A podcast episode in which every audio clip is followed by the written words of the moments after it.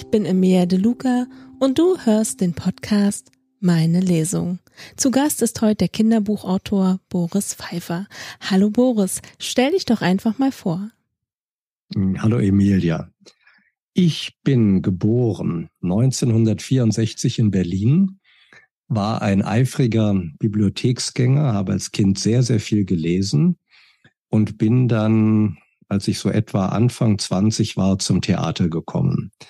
Dann habe ich an verschiedenen Theatern gearbeitet und schließlich hier in Berlin am Gripstheater, vornehmlich als Regieassistent. Aber ich habe auch ein paar Stücke geschrieben und auch ähm, mit inszeniert mit anderen oder auch alleine mal inszeniert. Und über diese Theaterarbeit bin ich dann immer mehr zum Schreiben gekommen und nachdem ich Drehbuch studiert hatte in Berlin an der Deutschen Film- und Fernsehakademie, dann bin ich, habe ich kurz fürs Fernsehen gearbeitet. Das hat mir keine Freude bereitet und bin dann eingeladen worden, mein erstes Kinderbuch zu schreiben. Das habe ich getan und aus diesem einen Buch sind mittlerweile weit über 100 Bücher geworden und ähm, und dabei eben bekannt bei vielen die drei Fragezeichen Kids aber auch ein großes weiteres Werk. Und das mache ich jetzt seit ungefähr 30 Jahren, dass ich Bücher schreibe. Wow, du bist richtig fleißig. Ja, das ist etwas, Disziplin und regelmäßige Arbeit gehören zum Schreiben, glaube ich, unverbrüchlich dazu. Du musst ja nicht nur die Nerven haben, etwas, was du geschrieben hast, kritisch anzuschauen und auch möglicherweise viel umzuändern, Du musst auch mit deinen Lektorinnen oder Lektoren, mit denen du hoffentlich sehr vertrauensvoll zusammenarbeiten kannst, bereit sein, auf die einzugehen, dir anzuhören, was sie sagen. Du musst manchmal äh, dagegenhalten, aber du musst auch ähm, eben annehmen können und bewerten können, wenn jemand anderes dir was sagt, was dir hilft. Und zu all dem gehört Ruhe, die hast du nicht immer. Manchmal bist du auch nervös als Autor, ist ja klar. Ich merke das gerade bei, bei jungen, unerfahrenen Autoren, die haben es immer eilig, die sind eher hektisch. Aber wenn du, für mich gilt das jedenfalls, ähm, wenn du viel arbeitest und regelmäßig arbeitest, dann gewinnst du an Erfahrung und dann ähm, merkst du eben, dass, dass Disziplin und Fleiß und Regelmäßigkeit neben der Fantasie, neben dem Erfinden, zusätzlich zu dem dir die Welt anschauen, deine eigene Sprache finden, deinen Rhythmus finden, deine Geschichten finden, dass da eben auch diese Dinge ganz wichtig dazugehören. Ja, da gebe ich dir recht. War jetzt sehr interessant, denke ich mal, für alle Hörer das mal zu hören. Von einem Profi, der schon 30 Jahre dabei ist. Ja unglaublich. Aber erzähl uns mal, welches Kinderbuch du uns heute mitgebracht hast. Heute habe ich ein Buch mitgebracht, das spielt hier in Berlin. Ich habe eine siebenteilige Krimireihe geschrieben, die heißt Die Unsichtbaraffen. Die Unsichtbaraffen kann ich später auch, wenn du magst, noch was zum Titel erläutern.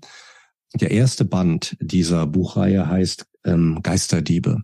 Und den habe ich heute mitgebracht zum Vorlesen. Wenn du magst, kannst du auch gleich noch was zu dem Titel sagen. Das hört sich sehr ja, spannend an. Sehr gerne.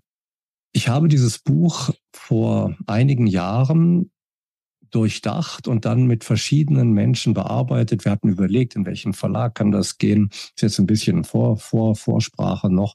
Dann ist es beim Kosmos Verlag gelandet, hat dort auch einige erfolgreiche Jahre gehabt, aber irgendwann werden die Bücher eben auch wieder aus den großen Verlagen ausgespuckt, wenn sie sich nicht so hm, vielfältig noch verkaufen. Und dann habe ich es neu aufgelegt in einem meinem eigenen kleinen Verlag. Und in dieser Geschichte gibt es mehrere Protagonisten. Zum einen Berlin. Ich bin Berliner und ich war lange Taxifahrer in dieser Stadt. Das heißt, ich habe auch nach dem Mauerfall bin ich noch Taxi gefahren. Ich habe viele, viele Ecken der Stadt kennengelernt. Und in diesem Buch treffen sich drei Kinder aus verschiedenen Bezirken, aus Neukölln, aus Lichtenberg, aus Grunewald. Und dabei ist auch ein Affe. Der Affe ist ein ausgebildeter Taschendieb. Der gehört dem Jungen im Grunewald. Der hat ihn mal von seinem Vater, der viel auf Geschäftsreisen ist und der Junge ist viel allein, mit seiner Haushälterin, hat den mal zu Weihnachten geschenkt bekommen. Und diese Kinder aus unterschiedlichen Milieus, auch unterschiedlicher Herkunft, also der eine Junge ist, ähm, ist türkischer Herkunft, aber in Deutschland geboren. Und äh, das Mädchen, ein Mädchen ist dabei, die kommt aus Lichtenberg, die lebt alleine mit ihrer Mutter. Die Mutter arbeitet als, als Köchin im KDW. Und der etwas wohlbestaltere, wohlbetuchtere Junge, das ist eben der aus dem Grunewald. Die lernen sich durch einen Zufall kennen und stolpern dann über eigentlich erstmal Missverständnisse, die sie miteinander erleben und auch ein bisschen Ärger, keinen schlimmen Ärger, aber wilden Ärger, stolpern sie in ein, in ein Verbrechen. Und äh, ja, das äh, lösen sie dann auch auf. Und ich habe diese Bücher geschrieben, weil ich zum einen die Stadt sehr liebe und weil ich zum anderen heutige soziale Kriminalgeschichten schreiben wollte, in denen ich auch einen Blick geben kann in verschiedene Gefüge der Stadt, wo verschiedene Kinder und ihre Eltern sich wiederfinden und wiedererleben können. Also es ist das, was man im Erwachsenenbuchmarkt einen Regionalkrimi nennen würde. Jetzt hast du schon ganz viel über das Buch erzählt. Jetzt möchte ich natürlich auch ein bisschen was hören von dir. Magst du mal anfangen zu lesen? Ja, kann ich machen. Ich beginne von vorne und das startet so. Unsichtbar zu sein konnte echt nerven. Adi Felsfisch befand sich in der fünften Etage des Kade Wuppdich, wie die Berliner ihr größtes Kaufhaus nennen. Er stand hinter einem Meer von Rücken und kam keinen noch so winzigen Schritt mehr voran. Er konnte sich mit dem ganzen Gewicht seines Körpers nach vorne schieben, er konnte stoßen. Er konnte sich recken, so hoch er wollte. Alles, was er zu sehen bekam, waren durchgeschwitzte Damenblusen, durchgesessene Jeans und bunte Tätowierungen über schwarzen Ledergürteln. Ihn dagegen sah keiner. Das war auch schlecht möglich, denn welcher Erwachsene guckt schon mit dem Bauchnabel und dann auch noch nach hinten? Und schreien hilft ja auch nicht, dachte Adi. Es hätte nämlich niemand gehört, weil jedes der Wesen vor ihm selbst schon schrie oder vielmehr kreischte, in die Höhe sprang, mit den Armen wedelte und mit aller Macht nach vorne drängelte. Dahin, wo auch Adi hin wollte, denn dort saß Spider-Man persönlich, gab Autogramme und verteilte kostenlose DVDs seines neuesten Films, Dunkle Drachenbrut. Adi ballte die Fäuste und versuchte es mit dem letzten Trick. Er holte mit dem rechten Bein aus und stieß dann sein spitzes Knie von hinten in die Kniekehle direkt vor ihm. Die ältere Dame im lila Kostüm fuhr herum und machte eine kleine Lücke frei. Adi wollte sich an ihr vorbeizwingen, als sie plötzlich Luft holte und dabei ihren Bauch so dick aufpumpte, dass die Lücke im selben Augenblick wieder zu war und Adi gegen den Bauch der Dame knallte. Mit rotem Kopf fauchte ihn das lila Schreckgespenst an. Halt die Füße still, du Affe! Kinderstube ist wohl ein Fremdwort für dich. Wenn Adi ehrlich war, hat er das Wort Kinderstube tatsächlich noch nie gehört. Hatte das was mit Puppenstube zu tun? Keine Ahnung, sagte er deswegen sicherheitshalber, aber ich muss da durch. Sie kommen hier sowieso nicht weiter. Aber ich bin kleiner als Sie. Ich schaffe es bis zur Bühne, wenn Sie mich durchlassen. Dann hat wenigstens einer von uns Erfolg und bekommt sein Autogramm. Sein Vater wäre stolz auf ihn gewesen. So geschliffen und überzeugend drückte sich Adi nur selten aus. Doch leider fand die Frau in Lila das gar nicht. Ach nee, kreischte sie, er muss da durch. Hör mal, Bürschchen, halt ja die Hufe still. Ich bin vor dir dran und da bleibe ich auch und ich will dich nicht nochmal zwischen den Beinen haben. Und damit drehte sie sich wieder um und streckte Adi ihren Allerwertesten entgegen. Adi stöhnte verzweifelt auf. Er würde nie an das Autogramm kommen, wenn ihm jetzt nicht irgendwas Geniales einfiel.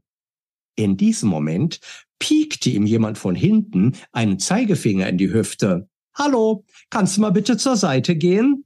Adi fuhr herum. Bitte mal kurz zur Seite.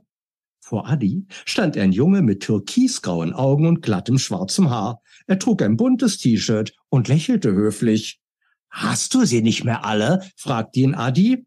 Entschuldige, aber du blockierst den Weg. Ich blockiere überhaupt nichts, erklärte Adi unwirsch. Da ist zu, der lila Hintern. Und außerdem bin ich vor dir. Aber siehst du denn den Weg nicht? Der Junge zeigte nach vorne. Da geht es weiter. Adi sah wirklich keinen Weg. Aber der Junge ließ sich auf alle Viere nieder und steckte den Kopf zwischen den Beinen des lila Schreckgespenstes durch. Im selben Moment passierte genau das, was Adi erwartet hatte. Die Beine unter dem lila Rock fingen an, wie ein Pferd auszutreten und erwischten den Jungen voll an der Seite. Haust du ab da, schrie es gleichzeitig von oben. Habe ich dir nicht gesagt? Eine große Hand packte den Jungen am Hosenbund und zog ihn in die Höhe. Dann sagte die Frau erstaunt, Wer bist du denn? Guten Tag, alte Dame. Ajan Ensch ist mein Name. Ich möchte zur Bühne. Alte? Die Frau schnappte nach Luft. Hast du Alte zu mir gesagt? Ich sage dir was, Jungchen. Du fühlst dich gleich alt. Aber der Weg. Weg, da ist kein Weg. Das ist eine Schlange, du Nase weiß, also stell dich gefälligst hinten an. Doch zu Adis Erstaunen gab der Junge nicht auf. Aber vor ihnen ist ein Tunnel zwischen den Beinen. Ich sehe ihn, erklärte er, und ich habe nicht Alte zu ihnen gesagt, sondern alte Dame, was eine sehr höfliche Anrede ist. Adi bückte sich und blickte durch das Beinlabyrinth. Der komische Typ war nicht auf den Kopf gefallen. Wenn man es durch die Beine der Frau in Lila geschafft hatte, tat sich wirklich ein Tunnel auf. Doch in diesem Moment donnerte die Stimme der Frau über ihm, ich bin kein Tunneleingang, Bürschchen, und jetzt halt die Gusche. Die Frau schob Arkan, oder wie er sich vorgestellt hatte, unsanft zurück und drehte sich wieder um. Und damit saß der lila Felsen wieder fest in der Lücke und der Tunnel war zu. Ey, Arkan! Adi stieß den Jungen an. Ich heiße Ajan. Okay, Mann. Adi hob beschwichtigend eine Hand. Hier kommen wir jedenfalls nicht mehr durch. Du vielleicht nicht, aber ich werde. Träum weiter, unterbrach ihn Adi. Das ist das dritte Mal, dass ich hier zu einer Autogrammstunde bin und ich habe noch nie eins ergattert. Ich bin einfach nur zu spät gekommen, erklärte Ajan. Das ist völlig egal, wann man hierher kommt, gab Adi zurück. Ich bin schon seit mehr als zwei Stunden hier und stand ganz weit vorne. Aber als die das Seil vor der Bühne weggenommen haben, haben mich die Erwachsenen einfach über den Haufen gerannt. Warum hast du dich denn nicht vorher irgendwo versteckt, nah an der Bühne? Adi sah den Jungen erstaunt an. Auf diese wirklich gute Idee war gar nicht gekommen. Du meinst unter der Bühne oder so, um dann von da vor die Leute zu kommen? Natürlich, nickte Ajan. Es gibt immer einen Weg, man muss ihn nur sehen. Und darum werde ich mein Autogramm auch noch bekommen. Ich werde der Einzige in meiner Familie sein, der ein Autogramm von Spider-Man hat. Und mein Vater wird mich bewundern. Es ist eine große Leistung, ein Autogramm von einem wirklichen Star zu bekommen, würdig der Taten eines Kalifen. Adi verdrehte die Augen. Den ganzen Kalifenkram konnte sich der Junge seinetwegen gerne schenken. Andererseits brauchte er jetzt dringend dessen Hilfe, also sagte er, Du, ich habe eine andere Idee, wie wir doch noch nach vorne kommen. Adi wies zu einem Verkaufsregal, das geradewegs auf die Bühne zulief. Über das lange Regal da, mit den ganzen Kuscheltieren obendrauf, da könnten wir leicht drüber laufen. Wie willst du denn das machen? Da zertrampeln wir doch alles. Arjan schüttelte den Kopf. Überhaupt nicht, widersprach Adi. In der Mitte des Regals ist eine Strebe. Siehst du, das ist wie auf einem Schwebebalken. Da laufe ich locker drüber. Wenn dir das zu viel ist, mache ich es für uns beide. Du musst mir nur hochhelfen.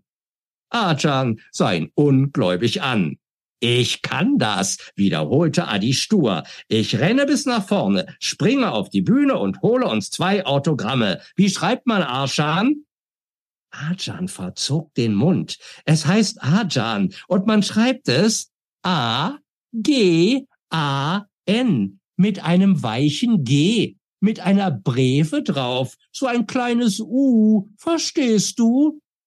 Adi hatte keine Ahnung, was ein weiches G mit einem U darauf sein sollte, aber das war ihm auch egal.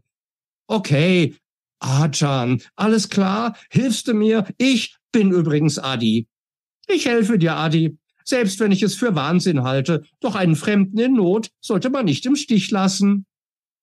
Adi lief zur Schmalseite des Regals. Es war höher, als er gedacht hatte, aber mit Ajans Hilfe würde er es schaffen. Du musst mir eine Räuberleiter machen.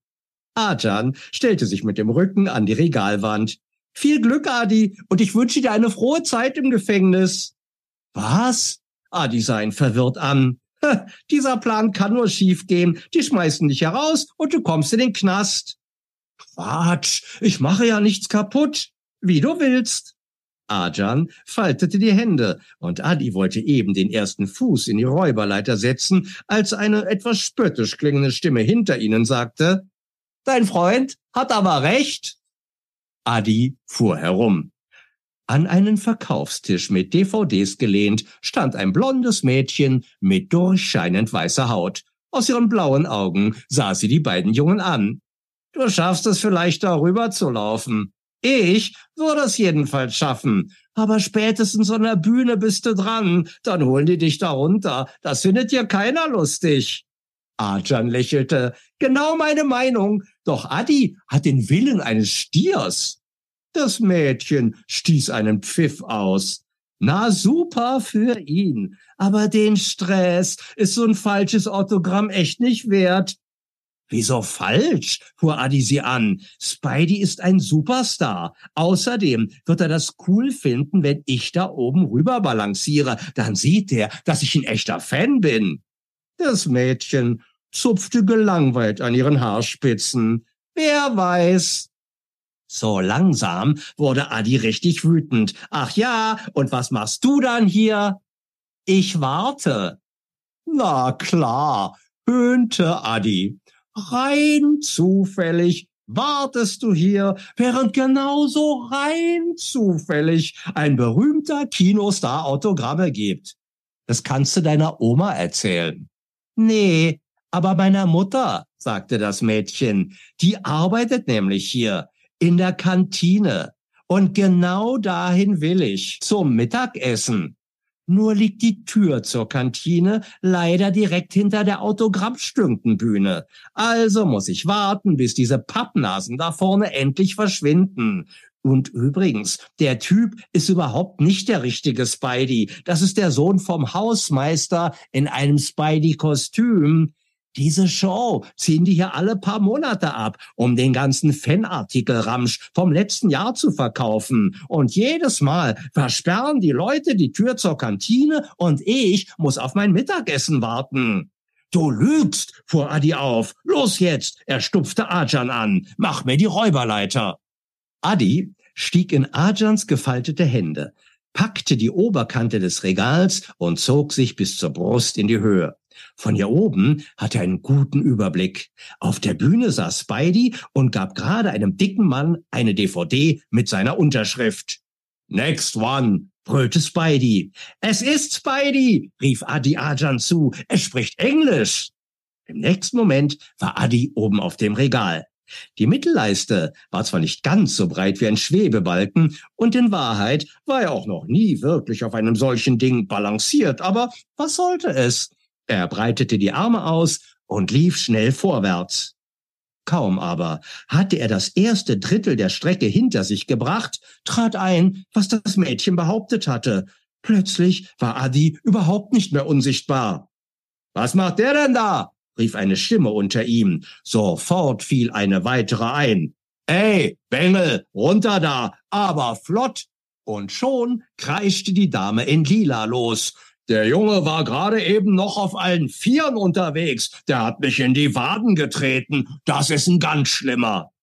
Mist. Adi hatte gedacht, dass er als eine Art Superfan durchgehen würde, als ein Spidey-Kletter-Ultra-Fan. Aber ganz so leicht schien sich die Angelegenheit nicht zu gestalten. Er blieb stehen und fixierte seinen Helden auf der Bühne. Spidey forever! Brüllte er dann. Spidey, ein Autogramm für mich und meinen Freund. Spidey, wir lieben dich. Der Blick des Filmhelden fuhr in die Höhe. Hinter der Maske konnte Adi zwei Menschenaugen funkeln sehen. Dann schrie Spidey, das ist ein Irrer, raus hier! Adi erstarrte. Wieso konnte Spidey Deutsch? Und Berlinerte noch dazu. Der Schauspieler war doch Amerikaner. Die Menge heulte auf. Adi wurde schlagartig klar, dass er es nicht mehr schaffen würde, und zwar weder vor noch zurück. Das Laufen auf der Mittelstrebe war dabei nicht das Problem. Das Problem waren die Leute.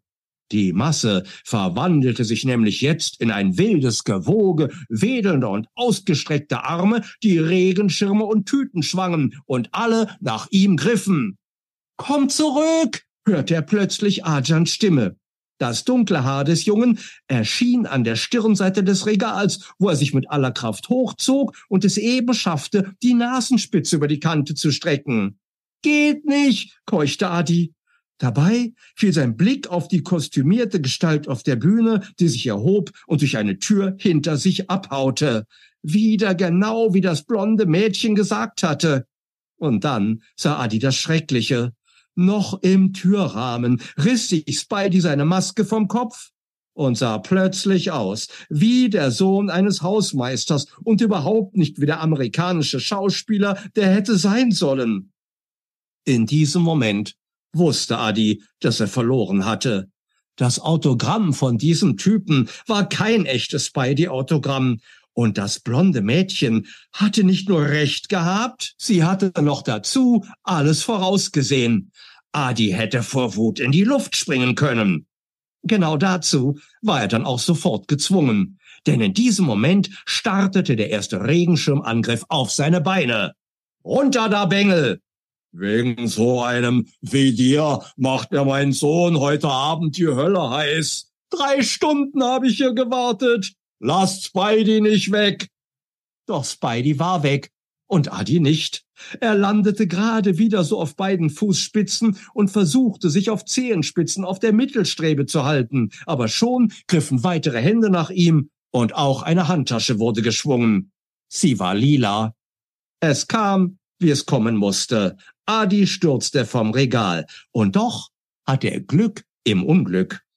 Direkt unter ihm stand ein Korb mit glitzernden Flimmerflummis. Adi ließ sich fallen. Die Handtasche und die Tüte blieben über ihm zurück. Auch der geschwungene Regenschirm verschwand in der Höhe. Dafür brach der Korb mit den Flummis unter Addis Aufprall entzwei. Und das sorgte jetzt wirklich für Chaos. Plötzlich rollten 1500 Flummis über den Boden und mindestens 300 Autogrammsucher stolperten darüber. Menschenleiber rutschten, wankten, stürzten und purzelten durcheinander wie Hagelkörner aus einem Wolkenbruch. Und dazwischen lag Adi Felsfisch und wollte raus. Das Chaos hatte aber auch sein Gutes. In diesem Riesentumult wurde Adi schlagartig wieder unsichtbar. Und das war seine Chance. Wie eine Schlange wand er sich zwischen den Beinen der Erwachsenen hindurch. Zentimeter für Zentimeter schaffte er es, sich weg von der Bühne zu bewegen, auch wenn er dabei an miefenden Schuhen vorbei und unter langen Röcken hindurchkriechen musste. Doch es war ganz so, wie Ajan gesagt hatte. Es gab immer einen Weg. Man musste ihn nur finden. Während Adi in der Menge untertauchte, stand Ajan immer noch an der Stirnseite des Regals und starrte mit großen Augen auf das Chaos vor sich. So ein perfektes Durcheinander hatte er noch nie gesehen. Die Leute stießen sich wie die Ziegen in einem Gehege und krabbelten auf allen Vieren durch das glitzernde Flummimeer. Die Bälle leuchteten und funkelten in allen Neonfarben. Er war im Weltraum gelandet, in einem glitzernden, verrückten Funkelspace. Das war viel besser als ein Spidey-Autogramm. Ist das schön, murmelte Arjan ergriffen. Es war wie ein Traum, ein bunter, fantastisch glitzernder Traum. Arjan überkam die Lust, die Hand auszustrecken, um zu prüfen, ob das, was er vor sich sah, wirklich war oder ob er vielleicht doch nur träumte. Er war sich zwar ziemlich sicher, dass er heute Mittag nach der Schule ins Kaufhaus gegangen war, aber manchmal passierte es ihm, dass er sehr intensiv träumte. In diesem Moment streckte eine lila Weltraumqualle einen ihrer Greifarme nach ihm aus und machte ihr schreckliches Maul auf. Da ist der andere. Ajan riss die Augen auf. Und jetzt starrten ihn noch einige der herumkrabbelnden anderen Space Monster an. Ey, Atze! hörte eine Stimme dicht hinter sich. Komm mit oder du bist fällig! Arjan drehte sich um. Das blonde Mädchen, das vorhin schon dagestanden hatte, packte ihn am Arm und zog ihn mit sich. Da lang! Sie riss ihn, ohne zu zögern, hinter sich her, weg von den Angreifern, quer durch den Verkaufsraum und stieß ihn schließlich durch eine große Metalltür. Darunter, da geht es zum Lieferantenausgang. Los, hau schon ab, sonst kriegen sie dich. Das kannst du niemals bezahlen, was du hier gerade zertrampeln wirst. Das blonde Mädchen, das vorhin schon da gestanden hatte, packte ihn am Arm und zog ihn mit sich. Da lang! Sie riss ihn, ohne zu zögern, hinter sich her, weg von den Angreifern, quer durch den Verkaufsraum und stieß ihn schließlich durch eine große Metalltür. Darunter, da geht es zum Lieferanteneingang. Los, hau schon ab, sonst kriegen sie dich. Das kannst du niemals bezahlen, was da gerade zertrampelt wird. Aber ich habe doch gar nichts, stammelte Ajam. Der Weltraum war weg und sie standen in einem leicht schmutzigen Treppenhaus mit großen grauen Fenstern. Egal, sagte das Mädchen bestimmt. Du oder die, was anderes gibt es jetzt nicht mehr. Äh, danke, äh, Jenny, sagte das Mädchen, los, zieh schon Leine. Arjan drehte sich um und nahm die ersten Stufen abwärts, als hinter ihm eine Stimme rief, Ey, Arjan, warte auf mich, die kommen! Adi stand in der Tür und ihm auf den Fersen wälzte sich die Masse heran. Was willst du denn hier? fauchte Jenny ihn an. Wie hast du dich befreit? Ich bin gekrochen, schnaufte Adi, und ich will ja auch raus. Oh nee, echt ey, Jenny starrte auf die wütende Menge, die schnell näher kam. Sie riss Adi zu sich, sprang selbst ins Treppenhaus und warf die Tür hinter sich zu. Dann drehte sie sich um und rannte nach unten. Dabei übersprang sie locker vier Stufen auf einmal. Erst veranstaltest du hier das Monsterchaos und jetzt führst du die auch noch zum Notausgang. Wenn die uns hier zusammen sehen, sind wir alle dran, schimpfte sie. Wolltest du etwa nur ihn retten? Adi nahm ebenfalls vier Stufen auf einmal und zeigte wütend auf Arjan. Der ist ja nicht in die Flummis gehopst und außerdem... Jenny schwang sich mit ihren langen Beinen um den ersten Absatz. Warst du sowieso nicht mehr zu sehen? Ich dachte, du bist längst zerdrückt. Mann, ey! Adi schwang ihr nach. Nix, Mann! Ich bin Mädchen, klar? Ja, ja. Adi hielt sich am Geländer fest und nahm diesmal sechs Stufen auf einmal.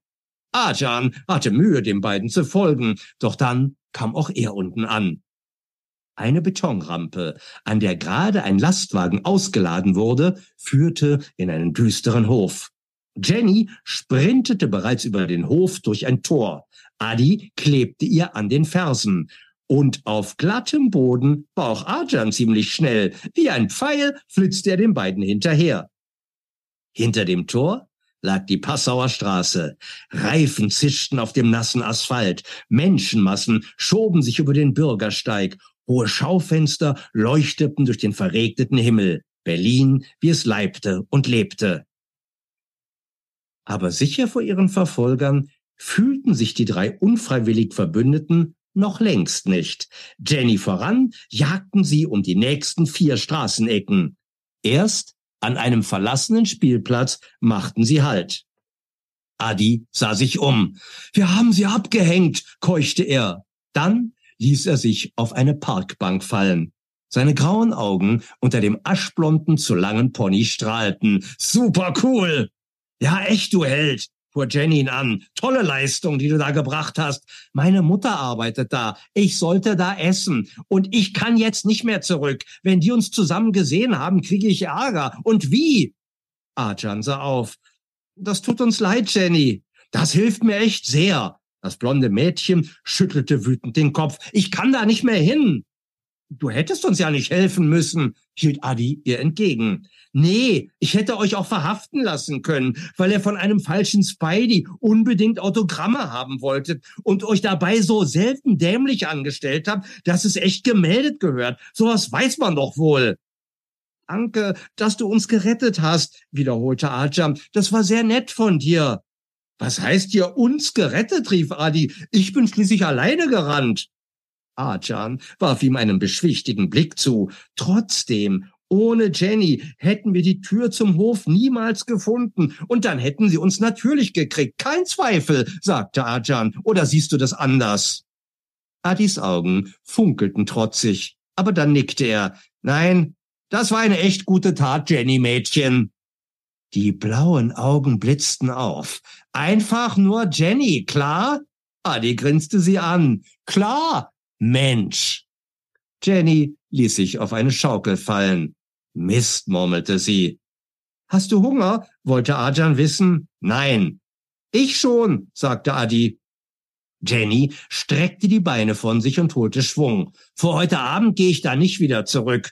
Na also, dann besorgen wir uns jetzt was zu essen, schlug Arjan vor. Gute Idee, sagte Adi. Ich glaube, ich brauche jetzt eine Curry rot-weiß. Außerdem fängt es bestimmt gleich wieder an zu regnen.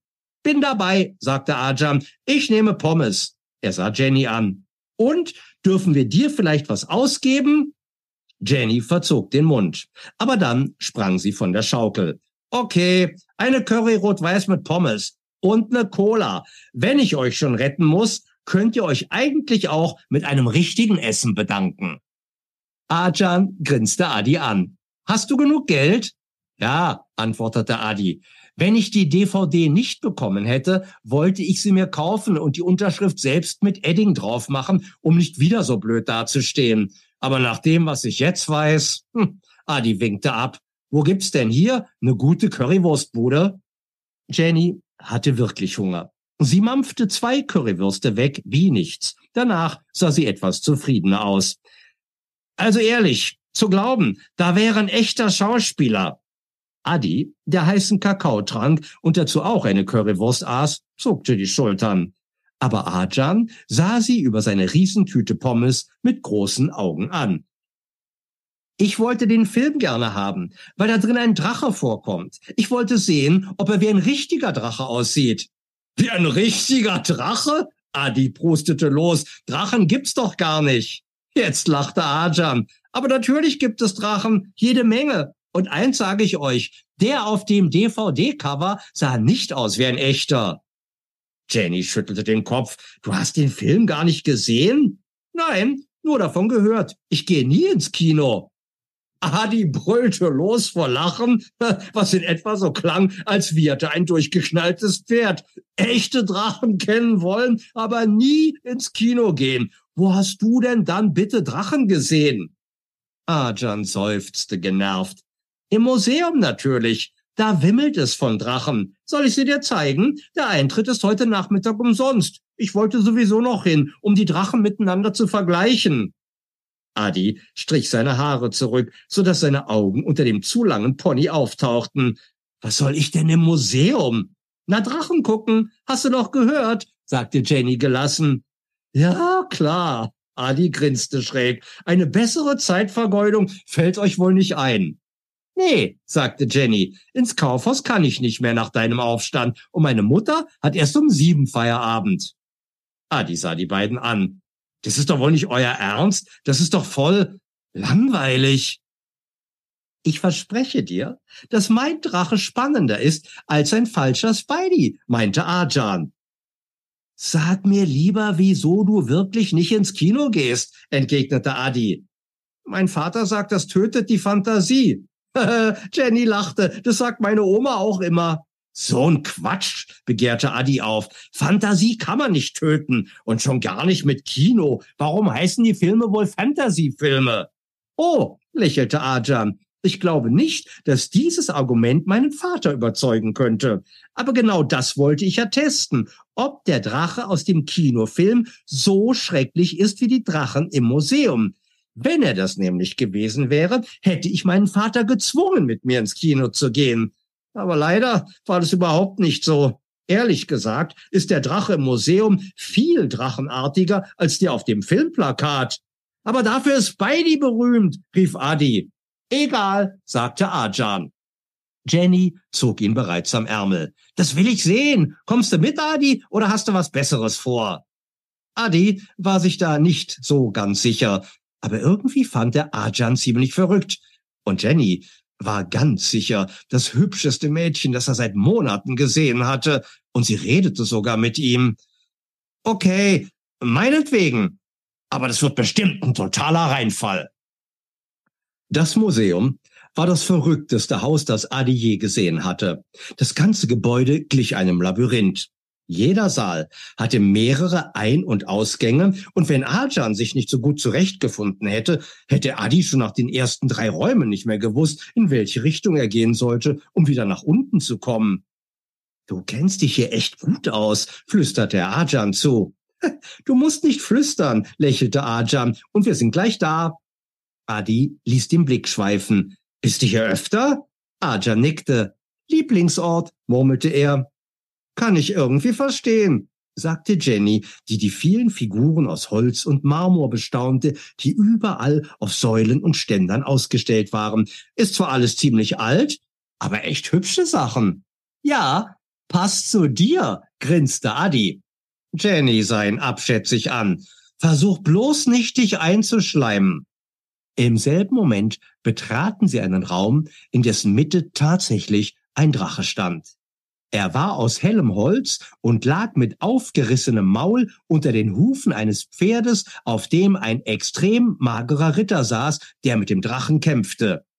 Jenny umrundete den Drachen mit großen Augen. Wie bist du denn bloß auf das Vieh gekommen, Arjan?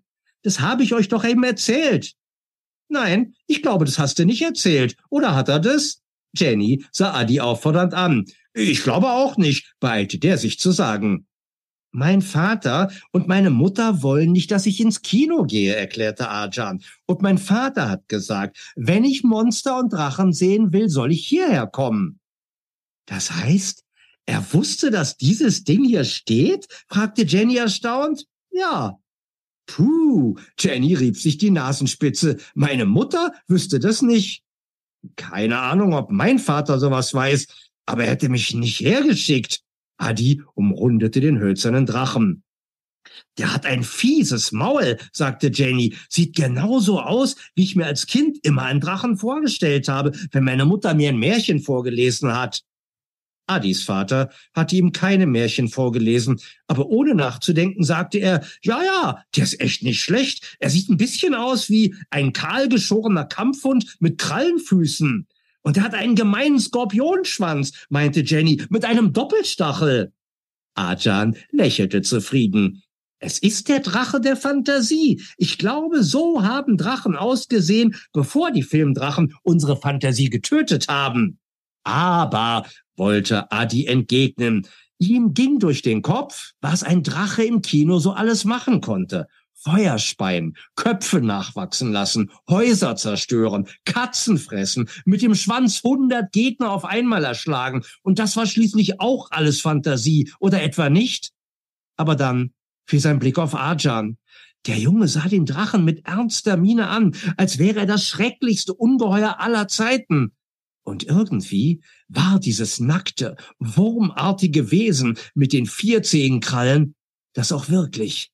Es wirkte abstoßend und scheußlich, und Agan kannte schließlich keine anderen Drachen.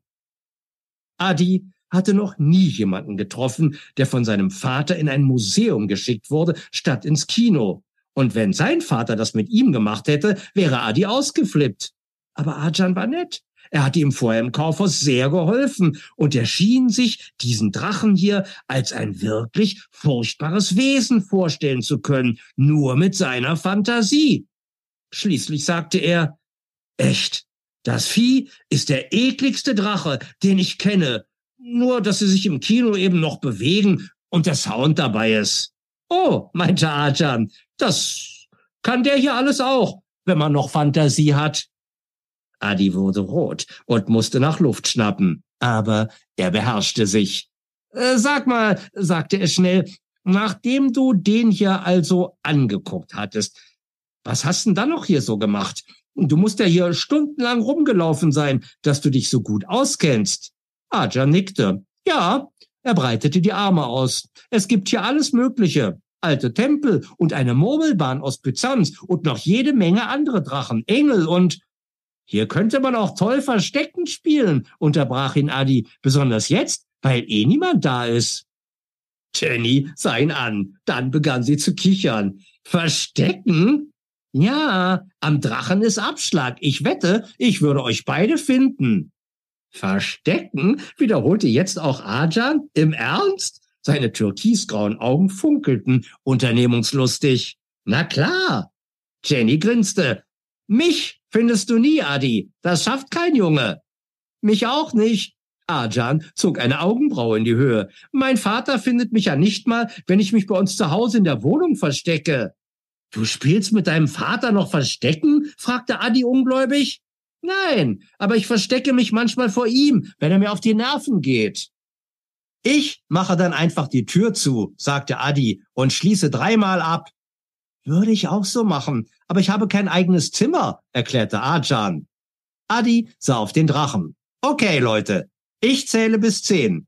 Wenn ihr dann nicht weg seid, schlage ich an. Aber ich finde euch garantiert. Ich bin der Beste aller Berliner Spürhunde. Abgemacht? Abgemacht. Ajan und Jenny strahlten Adi aufgeregt an. Also machte er die Augen zu und begann zu zählen. Und dann sind die beiden verschwunden und Adi macht sich auf die Suche nach ihnen. Dann kommt er in einen Raum. Der Anblick des Raumes hatte etwas Gespenstisches, denn die Wände waren in einem bleichen Grün gestrichen, das in der einsetzenden Nachmittagsdämmerung beinahe wie Nebel schimmerte. Adi trat einen Schritt vor und sah nach links. An diesem Ende konnte er einen Tempel ausmachen, der in fahles Scheinwerferlicht getaucht war. Auf Zehenspitzen lief er an den Tempel heran. Bestimmt hatten sich Jenny und Arjan hinter den Säulen in der dunklen Ecke versteckt. Er würde sich jetzt an sie heranschleichen und ihnen dann unverhofft auf die Schultern fassen. Die beiden würden vor Schreck zusammenfahren und zittern wie Espenlaub. Hallo, dachte Adi, hier bin ich. Habe ich euch doch gleich gesagt. Ich bin der Beste aller Berliner Spürhunde. Mir entkommt keiner. Er huschte um die erste Säule. Dahinter war niemand. Adi schlich näher an die zweite Säule heran. Im selben Augenblick verharrte er. Aus der dunklen Ecke drangen Stimmen. Adi verkniff sich ein Lachen. Es waren eindeutig zwei Stimmen. Die eine schien etwas zu fragen und die andere antwortete. Das mussten Jenny und Arjan sein. Aber dann stutzte Adi. Das waren keine Kinderstimmen und die fragende Stimme klang irgendwie brüchig, als würde sie zittern. Vorsichtig lugte Adi um die nächste Säule. Auf einem Klappstuhl hinter dem Tempel verborgen saß ein alter Museumswärter. Und was noch merkwürdiger war, er schien mit dem Bild vor sich zu sprechen. Adi konnte genau sehen, wie der Mann eine von drei Bettlergestalten darauf anredete. Auf dem Gemälde waren drei in Lumpen gehüllte Männer von hinten zu sehen, die leere Säcke über den Schultern trugen und aus der Ferne auf eine Stadt blickten. Aber was sagte der Wärter da? Und wieso redet er mit einem Bild? Und woher kam die zweite Stimme? Adi wurde unheimlich zumute, aber noch stärker war seine Neugier. Er schlich hinter die nächste Säule und lauschte. Nein, flüsterte der Wärter. Nein, verratet mich nicht, bitte. Die anderen werden sagen, dass ich verrückt bin. Ich werde auch alles tun, was ihr wollt.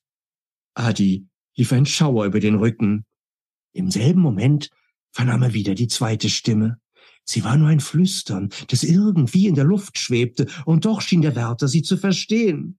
Ja, nickte er jetzt unterwürfig. Ich arbeite jede Nacht. Ich habe mir Doppelschichten geben lassen. Dann verbeugte er sich plötzlich vor dem Bild. Oh, danke, danke, ihr Geister. Adi zuckte zurück. Hatte der Mann wirklich Geister gesagt? Er riss sich zusammen. Es gab keine Geister. Diese ganze Situation war Unsinn. Es gab auch keine Museumswärter, die mit Bildern redeten. Jedenfalls nicht normalerweise. Aber dann musste das alles hier einen anderen Grund haben. Hm, hatte der Wärter ihn vielleicht bemerkt, wie er unerlaubterweise den Tempel betreten hatte und wollte ihm jetzt Angst machen? Nun, das war ihm ein Stück weit gelungen. Adi beschloss, hinter der Säule hervorzutreten und sich für sein Verhalten zu entschuldigen. Doch genau in diesem Moment erhob sich der Mann von seinem Klappstuhl. Instinktiv zuckte Adi zurück. Der Wärter sah aus, als hätte er mit dem Tod persönlich gesprochen. Sein Gesicht war kalkweiß, seine schmalen Lippen zitterten, und in den Augen des Mannes lag ein fiebriger Glanz, der ihn wirklich verrückt aussehen ließ. Adi lauschte auf die Schritte des Mannes, die sich schlurfend entfernten. Er wollte gerade hinter der Säule hervortreten und sich auf den Weg zurück in den Drachensaal machen, als ihm etwas in den Sinn kam. Er hatte die seltsame zweite Stimme ja auch gehört, und er war ganz sicher nicht verrückt. Adi stöhnte auf. Dieser Tag hatte schon verrückt angefangen, und jetzt ging er noch viel verrückter weiter. Er stellte sich dicht vor das Gemälde, beugte sich weit vor und beäugte die Bettler genau. Im selben Moment heulte ein Alarm los. Adi zuckte zusammen. Oh nein, in einem Museum gab es an den Wänden immer Lichtschranken, die eine Sirene aufheulen ließen, wenn man zu nah an die Ausstellungsstücke kam. Er war wirklich ein Trottel. Panisch fuhr er herum und rannte aus dem Saal. Gleich würden jede Menge Wärter angerast kommen, und wenn er Pech hatte, brachte ihn die Polizei nach Hause. Adi schoss auf die erste Tür zu, rannte um die Ecke in den Bildersaal und erreichte mit zwei Sprüngen keuchend den Drachensaal. An der Schwanzspitze des Drachen standen Jenny und Arjan und starrten ihn an. Wo kommst du denn her, du Superspürhund? Wir warten hier seit ungefähr einer Stunde, rief Jenny. Ich stammelte Adi, äh. Oh ja, rief Arjan. Du bist kein guter Versteckfinder und den Alarm hast du vermutlich auch ausgelöst. Im selben Moment bekam Adi den nächsten Schock. Der Alarm wurde abgestellt und gleich darauf erklangen Schritte hinter ihm. Adi überlegte nicht lange. Weg hier, flüsterte er. Ich erkläre euch das später. Halt! Eine wütende Männerstimme ließ die drei erstarren. Jenny zupfte nervös an ihren Haarspitzen herum. Ich wusste es, flüsterte sie. Ich hätte nicht mit euch mitgehen sollen. Du bist ein Erdbeben, Adi. Du bringst Unglück. Ja, raunte Arjan. Dir klebt wirklich das Pech an den Fersen. Nein, zischte Adi. Ich habe doch überhaupt nichts gemacht. Jenny rollte mit den Augen und wandte sich der Stimme zu, die gerade rief, Ihr seid zu nah an eins der Gemälde gekommen. Haben eure Eltern euch denn nicht erklärt, dass man die Bilder an einem Museum nicht anfassen darf? Warum steht ihr überhaupt unbeaufsichtigt herum? Adi wagte es nicht, sich umzudrehen. Ist das ein unheimlicher alter Mann, der da spricht? Arjan zuckte die Schultern. Das ist ein ganz normaler schimpfender Museumswärter. Vorsichtig drehte Adi sich um. Vor ihnen stand der Wärter, den er hinter dem Tempel gesehen hatte.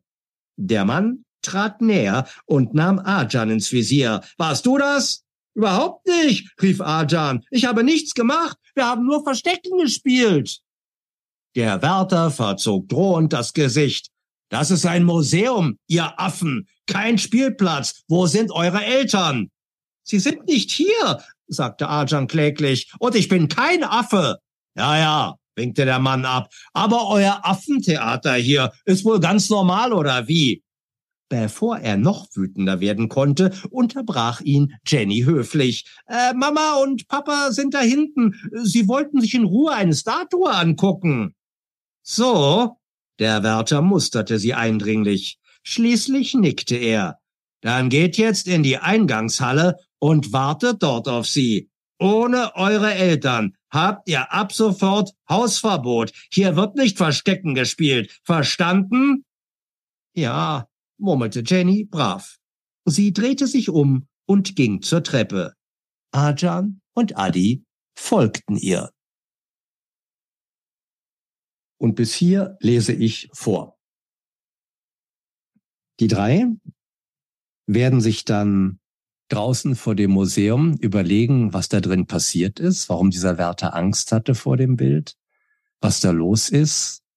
Und Arjan ist empört, dass er wegen den beiden anderen oder wegen dem, was sie zu dritt angestellt haben, nicht mehr in sein Museum kann. Und dann werden sie einen Plan fassen. Sie wollen rausfinden, was es mit diesem Bild auf sich hat. Und sie werden trotz Hausverbots gleich wieder ins Museum kommen, ohne sich zu verkleiden, ohne einen Nebeneingang zu benutzen, irgendwo, ohne irgendwo durch ein Fenster zu klettern. Sie werden an der Kassiererin des Museums, die weiß, dass die drei Hausverbot haben, wieder ins Museum reinkommen, denn sie sind ja als Kinder unsichtbar und trotzdem da und werden einen entsprechenden Trick benutzen. Sie werden warten, bis ein paar Erwachsene ins Museum gehen. Kinder haben freien Eintritt. Und sie werden sich hinter diese Erwachsenen stellen. Und die Museumskassiererin wird nur mit den Erwachsenen sprechen, würdigt die Kinder überhaupt keines Blickes, nimmt sie gar nicht wahr. Und so kommen die drei wieder in den Saal mit dem Bild, mit dem Bettlern drauf und werden es genau untersuchen. Und da geht die Geschichte dann weiter. Und ähm, später kommt dann noch ein kleiner Affe ins Spiel. Das ist Goffi, der Taschendiebaffe von Adi. Und äh, der wird in diesen Büchern, in allen Büchern von den Unsichtbaraffen eine ganz große Rolle spielen, weil er ein sehr, sehr guter Taschendieb ist, weil er helfen kann, Adressen rauszufinden, weil er, weil er als ähm, diebischer Affe eine instinktiv andere Diebe erkennt. Und er wird eben auch zusammen mit diesem seid ihr Affen oder was, haltet ihr ja Maulaffenpfeil, ähm, weil sie das immer hören wieder als Kinder, wird auch er zum Namen mit beitragen. Und ähm, Arjan erfindet den Namen für die drei, für Jenny und die beiden Jungen. Sie werden sich nämlich ab jetzt die Unsichtbaraffen nennen, weil sie übersehen werden von den Erwachsenen und weil sie eben diese Affen, Affen äh, Geschichten, weil die ihnen so entgegengebracht werden als Kinder. Und so werden sie von nun an die Unsichtbaren. Und Arjan ähm, hat eine Schwester, Yildiz, und die ist Polizistin, Streifenpolizistin. Und weil die drei Kinder Fälle am Ende nicht äh, alleine aufklären können oder zumindest die Diebe nicht ähm, oder was auch immer für Verbrecher nicht hinter Schloss und Riegel bringen können oder oder sie nicht ähm, na, ihnen keinen Einhalt gebieten können unbedingt, wird in den nächsten Monaten Yildiz zusammen mit ihrem Streifenwagen Polizisten Knopik die erfolgreichste Streifenpolizistin der Stadt werden, ohne genau zu wissen, warum. Boris, das war unglaublich. es hat Spaß gemacht. Also ich bin so beeindruckt. Ich werde mir das Buch jetzt kaufen, weil ich bin sprachlos. Ich freue mich sehr. Das war ganz toll. Wirklich. Ganz, ganz toll. Mir fehlen die Worte, wie du hörst. Ich habe die ganze Zeit gelauscht. Ja, das ist wunderbar. Ja, ich bin ja viel in Schulen unterwegs und und lese eben auch gerne vor. Und und ähm, ich weiß, dass das im Vorlesen auch von Angesicht zu Angesicht natürlich mh, mm, mh, mm, ein ein da da steckt viel viel soziale Kraft drin. Und, ähm, und das ist der, der Hauptgrund, warum ich eben viel in Schulen unterwegs bin und, und dort oder in Bibliotheken, je nachdem, wo die, wo die Schulen, wo die Kinder hinkommen, weil ich, ähm, weil ich weiß, dass, dass in diesem Vorlesen ein ganz starkes Miteinander ist und ähm, das macht Lust zum Lesen, das macht Lust zum Denken, das ähm, gibt dir aber auch Vertrauen in Menschen und in den Umgang miteinander und ähm, es ist einfach Geschichten erzählen und vorlesen. Da steckt eine große, tiefe, schöne Menschlichkeit drin. Und das ist das, ähm, warum ich das auch wirklich gerne mache. Das stimmt, da gebe ich dir recht. Ab welchem Alter ist das Buch zum selberlesen gedacht? Es wird, ähm, ursprünglich war es beworben vom ersten Verlag, damals ab der vierten Klasse. Ich habe dann gemerkt, dass es auch Kinder in der dritten Klasse bereits lesen. Es kommt dabei ein bisschen an auf die Lesestärke. Hm, du hast gemerkt, es ist ab und zu auch mal ein Wort drin, was man nicht unbedingt schon kennen muss. Hm, und, ähm, und Kinder, die also sich trauen zu lesen, können es in der dritten lesen und die gerne lesen.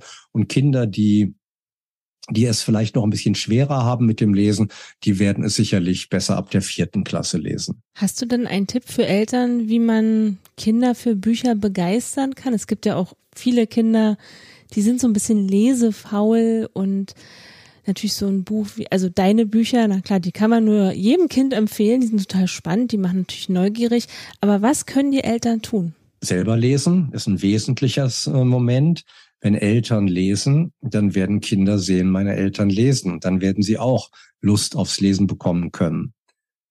Zusammenlesen, vorlesen, zusammen, also die, die Situation, sei es auf dem Sofa, sei es ähm, auf der Wiese, sei es ähm, abends vor dem Einschlafen, vorlesen. Und ähm, dann sich auch, wenn man, normalerweise ist es ja so, wenn man, wenn man dann vorliest, seinem Kind oder wenn man vorgelesen bekommt als Kind, dann kann sich danach ja immer noch ein Gespräch ein kleines entwickeln. Also es muss nicht danach kommen, so jetzt hören wir auf, jetzt machen wir das Buch zu und morgen bist du wieder wach, sondern man kann auch noch ein paar Worte reden, sei es über das Buch und dann entfaltet sich oft auch noch ein kleines Gespräch über den Tag oder so. Also innige Situationen herstellen, in denen man zusammen mit dem Buch beieinander ist und liest. Oder auch, muss man ja nicht zu zweit sein, können ja auch zwei, drei, vier, fünf Kinder sein, wie viele eben auch gerade da sind oder wie viele Kinder zusammen leben. Ich glaube, gemeinsame Vorlesesituationen oder man kann auch, ist ja auch, ähm, dass man der, der ältere Mensch liest vor und vielleicht, wenn das Kind dann schon lesen kann, ähm, liest es auch mal eine halbe Seite. Das passiert auch oft. Tolle Situationen sind auch, es gibt Schulen, die haben für ihre Kinder morgens zehn Minuten oder eine Viertelstunde eingeplant, wo die Kinder aus den älteren Klassen den Kindern aus den jüngeren Klassen vorlesen. Das ist auch eine geniale Idee. Und ähm, ja, und ich glaube, das Vorbild des eigenen Lesens ist nicht zu unterschätzen. Und den Mut haben, vorzulesen. Also manche Eltern, wir haben heute ja auch viele Eltern, denen ist vielleicht gar nicht selber vorgelesen worden. Und die müssen dann sozusagen aus dem Nichts damit beginnen, wenn sie es tun wollen. Und ähm, ich glaube, es ist nicht entscheidend, ob, ob einer immer die Stimme verstellt oder den Rhythmus ganz, ob der sozusagen super professionell vorliest oder ganz normal, ganz einfach. Ich glaube, das kennen wir alle, wie schön es ist, wenn man abends im Bett liegt, mit einer Stimme einzuschlafen eine menschliche Stimme, schafft eine große Nähe, schafft was, äh, was Geborgenes und, ähm, und das ist, glaube ich, der entscheidende Moment. Oh, das hat sich sehr gut angehört. Ich bin ganz bei dir. Hm. Du hast mir im Vorfeld erzählt, dass du ja einen Verlag gegründet hast. Magst du darüber vielleicht ein bisschen was erzählen? Ja, gerne. Der Verlag heißt Verlag Akademie der Abenteuer. Ich bin jetzt schon mehrfach aufgefordert worden, ich soll ihn in Boris Pfeiffer Verlag umbenennen. Aber ich werde ihn erstmal genauso heißen lassen. Verlag Akademie der Abenteuer. Das ist eine Buchreihe von mir, die mal verlegt war mit drei Bänden. Und dann ist der Verlag, in dem sie verlegt war, leider eingegangen. Und ich hatte einen vierten Band geschrieben und wollte den noch veröffentlichen. Ich hatte dann mit einem Freund einen Verlag erstmal gegründet, wo wir das gemacht haben. Der hieß anders, aber der ist gescheitert, weil der Freund Berlin verlassen hat und dann haben sich unsere Wege getrennt. Und ich hatte schon so viele Bücher veröffentlicht, von denen ich einige weiter gerne veröffentlichen wollte, veröffentlicht halten wollte, dass ich dann einen neuen äh, Verlag gegründet habe, eben den genannten und ähm, dann einige Bücher dort neu rausbringen konnte. Nicht nur Bücher von mir.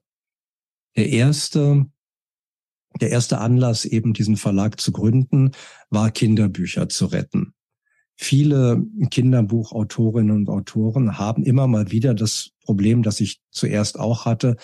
Es gibt Bücher von dir die verkaufen sich vielleicht eine Zeit lang gut und dann weniger und irgendwann wird das für einen großen Verlag unrentabel. Dann liegen die auf Halde und es werden zu wenig verkauft und ich sag mal so grob gesagt, die, die Lagerkosten über, übersteigen den Gewinn. Und das ist kaufmännisch auch vollkommen in Ordnung, dass man dann Bücher nicht weiter verlegt. Für uns Autorinnen und Autoren bedeutet das aber, dass wir aus diesen Büchern nicht mehr vorlesen können. Und ähm, und wir leben vom Verkauf unserer Bücher. Und innerhalb, ähm, wenn du, wenn du Kinderbuchautorin oder Autor bist, dann, dann lebst du eben nicht nur von dem, von den neuesten Büchern, sondern auch von der, von der Backlist, also von den Büchern, die du früher geschrieben hast. Und ähm, je länger die verkäuflich sind, desto besser kannst du, kannst, desto glücklicher bist du auch, wenn die sich verkaufen, weil du dann eben auch noch da, damit Geld verdienst. Äh, unterstützt dich. Kinderbuchautoren werden ja grundsätzlich nicht so gut bezahlt wie, wie andere, wie Erwachsenenautoren zum Beispiel. Also viele jedenfalls. Und ähm, so habe ich also angefangen, für Kolleginnen und Kollegen Bücher, die sie sonst nicht mehr auf dem Markt gehabt hätten, neu aufzulegen. Und, ähm, und von dort ähm, entwickle ich mich weiter. Ich habe dann eine Sparte ins Leben gerufen in dem Verlag, wo ich auch Kindergedichte mache. Habe ein wunderbares Buch gemacht mit Erwin Grosche. Das ist nicht so, das ist ganz anders. Ein Bilder- und Gedichtebuch. Und ähm, ich habe ein, ein Buch gemacht mit Matthias Bogutski. Das ist der Erbe der, des Nach, also der ist der Nachlassverwalter und Erbe der Illustratoren von Eiger Rasch, die ursprünglich die drei Fragezeichen Cover erfunden hat, diese schwarzen Cover mit den bunten psychedelischen Bildern damals. Und ähm, und ähm, da haben wir einen großen Bildband gemacht, in dem all viele ihrer anderen Bilder, der der Schatz ihrer anderen Bilder, das war eine Illustratorin, die noch sehr viel mehr gemacht hat und die sehr sehr innovativ war und die gespielt hat mit Farben und Formen und Materialien. Und ähm, dort haben wir eben dieses riesige, schöne Bilderbuch über sie gemacht mit, mit verschiedenen Kapiteln von Menschen, die sie lieben und die, die eben auch die drei Fragezeichen lieben und sich so auch dieser Eiger Rasch, die ist schon tot, verbunden fühlen. Und das war eine Arbeit. Ja, und dann habe ich auch angefangen, jetzt Gedichte zu machen. Also ich habe mit einer, mit einer, ähm, mit einer ähm, Malerin aus, aus Teheran und einer in Deutschland lebenden, aus vielen, vielen Kulturen sozusagen entstammenden, äh, weltbereisten und, und weltbelebenden Autorin Nasrin Siege und Mariam Anders. Also äh, Nasrin Siege ist die Autorin und Mariam ist die, ist die Malerin. Habe ich ein Gedichtband gemacht, Mandeln und Rosinen. Ich äh, werde Ende dieses Jahres einen weiteren Gedichtband, denn ich schreibe, seit ich 13 bin, Gedichte habe nie damit aufgehört. Das hat mich überhaupt auch zum Schreiben gebracht. Gedichte in der Schule hatte ich einen ganz tollen Lehrer, der mich animiert hat dazu. Habe ich dann immer weitergemacht. Ich werde einen Band rausbringen, der heißt nicht aus Adams Rippe mit einer in Australien lebenden Malerin, Michelle Meister, deutschen Ursprungs. Und, ähm, und dann bringe ich ähm, eben gelegentlich jetzt auch zunehmend Bücher für Erwachsene raus, und entwickelt diesen Verlag immer weiter. Das ist ein Buch, ähm, Florian Meigen, der schreibt ein Buch über 16 Jahre Erfahrung als Fernseh-Fußballreporter an der Seite eines sehr berühmten Fußballreporters und was die alles erlebt haben. Das ist ein toller Blick. Ich will jetzt keine Werbung machen, aber das, das ist saukomisch und, ähm, und spannend. Und ähm, ja, und so und so wächst das im Moment. Also ich habe ein ich habe ein völlig wahnsinnigen Autor, der mir in eine Richtung die Augen öffnet, ähm, bei mir im Verlag. Der heißt Andreas Siege, Andi Siege. Der schreibt auf Englisch Love People. Das ist, ähm, das ist ein Buch, ähm, das kann man mit diesen ganzen queer LTB-Buchstaben eigentlich nur streifen. Das geht noch weiter und ist völlig eigen. Ähm, von dem bringe ich immer wieder ein Buch raus. Ich habe jetzt eine, eine, eine Frau aus, ähm, ursprünglich aus Serbien getroffen, die, die ähm, ziemlich abgefahrene Geschichten schreibt, die ich vielleicht verlegen kann. Ich habe eine, eine Bühnenbildstudentin getroffen, Greta Ismaili, die wird ein Buch mit Zeichnungen rausbringen in dem Verlag. Also ich gehe auch in, in Gebiete von Zeichnen, von Gedichten, äh, von schräger Literatur. Das ist für mich auch ein, ein ganz wichtiges Feld. Ja, und eben auch immer wieder ein Kinderbuch, ein gerettetes Kinderbuch, ein neues Kinderbuch. Ich habe eine Reihe von historischen Kriminalromanen für Ältere, für Jugendliche verlegt von Henry R. Selkirk, die Darlington Road Kids, die ein, eine sehr multikulturelle Truppe sind oder Gruppe sind, ist vielleicht besser in, in, im London des äh, 19. Jahrhunderts, wo es auch nicht ohne zugeht. Ähm, und so versuche ich mich also einem, einem breiten, liebenden Blick der Welt so von verschiedenen Perspektiven aus dem Kinderbuch, aus dem grafischen, poetischen, auch aus dem skurrilen, wilden, menschlich freien Bereich, ähm, mich aus diesen verschiedenen Perspektiven immer wieder zu nähern und, und spüre jetzt so, wie dieser Verlag zunehmend wächst und äh, immer mehr Gestalt gewinnt das ist ein langer Weg. Das, ähm, ich mache das jetzt vielleicht ähm, mit dem Verlag Akademie der Abenteuer zwei Jahre. Und ich denke, Schritt für Schritt für Schritt, aber ich merke eben, dass Menschen auf mich zukommen und äh, dass da was im Wachsen ist.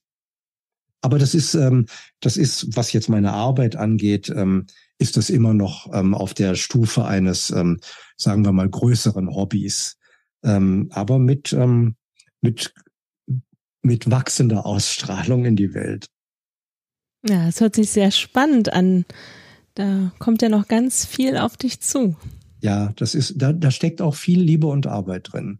Das ist ein, das ist wichtig. Genauso wie beim Schreiben musste auch da fleißig sein und äh, bei der, bei der Sache bleiben, ja. Ja. Das glaube ich. Du sag mal, wo finden wir dich denn bei Social Media? Hast du Instagram, Facebook oder eine Website? Ja, ich habe eine Website, die ist www.borispfeifer.de, wobei Pfeifer mit drei F geschrieben wird. Manche kennen noch die Feuerzangenbowle, in der in der der Lehrer Pfeifer, der sich eine Zeit lang wieder in Schüler verwandelt, immer sagt, wenn er gefragt wird, Pfeifer mit zwei F, mit einem F oder mit zwei, dann sagt er mit drei F, eins vor dem I und zwei danach. Und Pfeiffer mit drei F, borispfeifer.de. Dann findet man mich auch unter dem, unter meinem Namen auf Instagram. Ähm, gelegentlich, also auf Twitter poste ich, auf Facebook bin ich auch. Und bei Tumblr bin ich zu finden. Und dann habe ich auf Xing bin ich, auf LinkedIn bin ich auch. Also da zeige ich eben immer wieder ein neues Buch, wenn es was zu berichten gibt. Ich bin leidenschaftlicher Fotograf und ähm, habe so eine kleine ja fotografische Kolumne, die ich dann zeige. Das sind, das ich nenne das meistens so zwei Schritte Berlin oder zwei Schritte, wo ich gerade bin. Zeige da ein paar Fotos. Dann schreibe ich die Randnotizen. Das ist ähm, ein Blog, wo täglich eine kleine Bemerkung erscheint, irgendwas aus dem Leben, was mir, was mir aufgefallen ist. Das schreibe ich nicht alleine, das schreibt auch ähm, Erwin Grosche, das ist der, der diesen Gedichtband geschrieben hat, den Geschichtenband. Das ist nicht so, das ist ganz anders. Hans-Christian Rüngeler heißt übrigens der Mann, der da wahnsinnige Bilder zu gemacht hat. Also Holzschnitte, aber nichts Altertümliches. Hoch, hochheutig und modern. Ähm, die Randnotizen, die, ähm, die findet man auch über meine verschiedenen Webseiten und die werden dort auch immer mit veröffentlicht. So sind so kleine Bemerkungen. Ähm, meine Frau schreibt dort auch manchmal. Und ähm, jetzt habe ich, ja, ich gewinne immer mal jemand dazu, der auch was schreibt. Und ähm, ja, und für den Verlag habe ich natürlich auch die Website, die ist entweder verlag-akademie.de oder in ausgeschriebener Form Verlag minus Akademie minus der minus Abenteuer.de. Ist ein langer, ist ein langer, umständlich zu schreibender, ähm, na, wie heißt, wie nennt man Earl. Und ähm, aber man kommt an. Das sind die, das sind die Sachen, wo man mich findet. So, ich hatte ja schon gesagt, dass ich mir jetzt dein Buch auf jeden Fall kaufen werde. Und ganz viele andere garantiert auch, nachdem sie die Folge gehört haben. Wo können wir denn dein Buch jetzt kaufen? Ähm, dieses Buch ist in ein, wird also Print on Demand hergestellt. Ähm, das, das ist eine Möglichkeit, dass ich nicht jedes Buch mit Tausenden von Euro vorher sozusagen auf den Schultern losschicken muss, indem ich es ähm, in der Druckerei drucken lasse, sondern es wird auf Abruf gedruckt. Normalerweise, wenn man das in der Buchhandlung, man kann es in jeder Buchhandlung bestellen. Es ist in allen Katalogen gelistet und ähm, jeder Buchhändler kann es, wird es, sollte es, muss es finden. Passiert auch in der Regel so. Und äh, natürlich im gesamten Online-Buchhandel, aber ähm, jeder Buchhändler in der Stadt ist dankbar, wenn man ein Buch bei ihm kauft. Das heißt, man kann da auch hingehen, sagen Boris Pfeiffer, die Unsichtbaraffen, Band 1, Geisterdiebe. Und dann kann jede Buchhändlerin und jeder Buchhändler das bestellen. Und dann wollte ich ja gerne, ich wollte ja gern zehn Bücher ähm, verschenken. Also die ersten zehn Nachrichten auf Insta, Boris Pfeiffer, ähm, die mir da sagen, hier, ich hätte es gerne, den ersten zehn Leuten werde ich einen schicken. Es wird jetzt nicht sofort passieren. Bin ein bisschen unterwegs dieser, die nächsten Wochen, aber hm, äh, wenn, wenn, wenn ich zehn Nachrichten habe, dann, dann werde ich ähm, dann mich, ich sag mal, in den nächsten zwei, drei Wochen darum kümmern, dass diese zehn Menschen dann ein Buch zugeschickt bekommen. Und ähm, ja, manchmal gibt es auch in der Bibliothek, ähm, also ja, das sind so die Orte. Bibliotheken, Buchhandlungen, Online-Buchhandel oder zehn von mir. Ah, das hört sich doch super an. Finde ich klasse. Vielen Dank. Sehr, sehr gerne. Ich habe jetzt noch eine Frage an dich. Ja. Was wünschst du dir von deinen kleinen und großen Lesern? Das ist, ähm, das, das kommt wirklich immer sehr darauf an, ähm, was, was gerade ähm, Thema ist wenn ich, ähm, ich wünsche mir natürlich mit Lesern und Leserinnen ähm, Begegnungen, weil die, weil die reich sind. Ich wünsche mir natürlich, dass die, dass die Menschen, die meine, die meine Bücher lesen, etwas mitnehmen aus diesen Büchern, dass sie, ich versuche in meine Bücher neben dem Witzigen, dem Unterhaltenden, ähm, auch immer etwas reinzutun, was mir für das Leben wichtig ist. Ich habe gerade eine, eine neue vierbändige ähm, Buchreihe bei äh, in einem Verlag. Ähm, darf ich den Verlagsnamen hier nennen oder ist das doofe Werbung? Also ich sage einfach, wie sie heißen. Die Survivors heißen die Bücher. Und da geht es um ein sterbendes Korallenriff und die Fische, die überleben wollen. Und ähm, und sowas ist mir ist mir wichtig, dass, dass, dass die Menschen ähm, neben, sage ich mal, dem Spaß am Lesen auch, ähm, auch etwas vom, vom, sagen wir mal, von der Botschaft des Buches auch ähm, mitnehmen können. Ich habe eine sehr wichtige Erfahrung gemacht mit dem Wilden Pack. Das ist eine 15-teilige Buchreihe, die ich mit meinem sehr guten Freund André Marx zusammengeschrieben habe. Der schreibt ja die drei Fragezeichen, die Älteren und ich eben die, ähm, die Jüngeren, die Kids. Und André und ich ähm, haben das wilde Pack erfunden und geschrieben. Und ähm, das ist eine Fabel. Das sind Tiere, die in einer Großstadt, die nur für Menschen gemachtes überleben müssen. Und natürlich sieht man durch die Augen der Tiere sehr viel auch in die, auf die Welt der Menschen. Und es war sehr spannend. In Deutschland wurden die Bücher anfänglich sage ich mal, nur so als Fun-Geschichten gelesen. Zum, also von, von manchen Menschen auch so, so, so ein bisschen abgetan, als ja, ja, bunt und lustig. Dann bin ich mit den Büchern nach Südamerika gekommen. Da sind die übersetzt worden, werden dort sehr, sehr viel gelesen. Und, ähm, und in Südamerika sind dann, als ich dort auf den Buchmessen war und durchs Land gereist bin, zum Beispiel Soziologiestudenten auch, auch auf mich zugekommen und haben haben nach ähm, nach dem Hintergrund des wilden Packs äh, äh, gefragt und die und die Leserinnen und Leser, die Kinder, die Eltern in beispielsweise Kolumbien haben sofort diese zweite Ebene dieser Bücher ähm, für sich mitgenommen, weil dort Armut und ähm, und ähm, das nicht so leichte Leben im Großen und Ganzen eine größere Rolle spielen als bei uns. Und in den letzten Jahren ist in Deutschland diese Seite der Bücher immer für die Leute immer sichtbarer geworden. Und das äh, hängt eben auch damit zusammen, dass äh, unsere Gesellschaft sich auch, was äh, haben und nicht haben, oder dass es schwieriger wird für mich, dass ich, dass es sich trennt, dass es mehr zu viel, also es gibt äh, ja, äh, es gibt sehr reiche Leute und ähm, und die Mittelschicht, die bricht ja immer mehr weg und ähm, und je mehr die wegbricht, desto mehr wird eben auch so eine Seite aus den Büchern wahrgenommen. Und ich wünsche mir von meinen Leserinnen und Lesern und Vorlesern, dass sie Spaß haben beim Lesen und dass sie lachen können aber dass sie auch traurig sein können und auch nachdenken können und, ähm, und, und hoffentlich aus den Büchern auch etwas mitnehmen, was, äh, was über die reine Unterhaltung und die Freude ähm, am, am, am leichten Lesen auch noch hinausgeht. Ja, das hast du sehr schön gesagt. Ich danke dir, Boris, dass du heute mein Gast warst. Ich habe dir sehr gerne zugehört, nicht nur beim Lesen, auch beim Reden. Und ich hoffe, dass du auch bald wieder bei mir zu Gast bist. Also du bist immer herzlich eingeladen. Ich danke dir, Emilia. Ich komme gerne wieder. Wir machen, wir machen wieder was zusammen. Wir müssen uns überlegen, wann und was. Ich freue mich sehr. Das war, das, wir haben uns ja auf der Berliner Buchmesse kennengelernt. Und ähm, das war mir heute eine große Freude, dass wir das hier machen konnten.